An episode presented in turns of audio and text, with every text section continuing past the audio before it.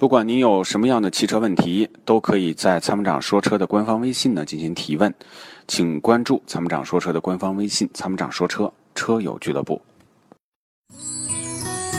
与其为做不到早睡而焦虑，不如考虑如何在睡不着的时候让自己更舒服。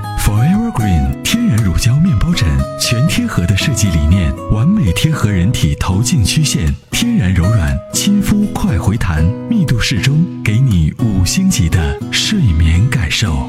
微信关注“参谋长说车”车友俱乐部，回复“乳胶枕”即可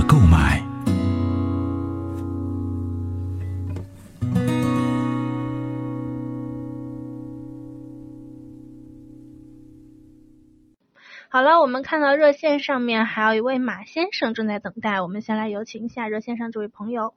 喂，你好。哎，你好，你好，主持人你好。嗯你好，让您久等了。嗯，你好。哎，没事。嗯，参谋长你好，主要是我这边呃有点关于这个车的问题想跟您请教一下。一个是我看了一款那个别克新君威的 2.0T 精英型，还有一款是东风雪铁龙的那个 C 五、嗯 C 五里面的就是 1.6T 的那个豪华型，这两款车我想呃请您给我给点意见。一般车的话就是家里面用这种。嗯，君威首先不推荐啊，变速箱这个问题太多了呃，啊，这个基本上就脱了保以后就坏，有些时候有些车主没脱保就坏掉了，修好几万，一修好几万，你能接受这样的车吗？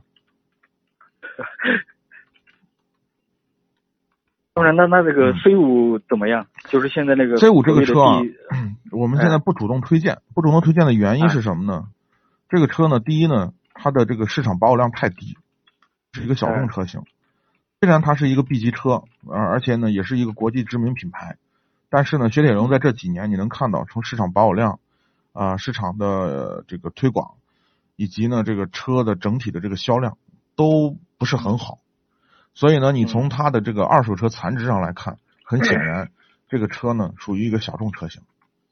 嗯，从整体的这个法系车的整体看来说，尤其是 C 五这个车，从高速的稳定性、驾驶的质感，这个车毫无疑问底盘很好，这是它的优点。很很显然，它的底盘开起来还不错，很稳。呃呃，一点六 T 的这个动力呢，也比原来的那个二点三的自吸啊，二点零二点零的那个自吸啊，这个油耗的表现还是要好很多。就是动力呢哦，呃，也没有衰减到啥程度，动力表现还可以，但是呢，油耗确实比原来要低很多。因为那个时候二点三那个自吸那个动力啊，确实还可以，但是油耗大的简直是很多人受不了。啊嗯所以呢，这个这个油耗呢，就把它的这个整体的这个燃油经济性就给拉拉回来了。但是呢，就是我就说这个车是个小众车型，你要买呢，我们也倒不拦着，就是这么个状态。嗯啊，嗯嗯回头呢，你比如说你你你打算这个车开上几年，我打算卖这个这个车啊，就不保值啊。啊。参谋长，那那像如果说一般那个家用家家用这种所谓的那种 B 级车的话，嗯就是说您的这里这边的话有什么好的推荐？因为我之前看过那个雅阁，就是一六款的。嗯，雅阁就挺好呀，可以买雅阁哦啊，雅阁啊，帕萨特啊，啊这样的车都可以，因为帕萨特一点八都可以 T 的是湿式双离合，啊，就一点八 T 以上的，就是二点零 T 包包括一点八 T 都是可以的。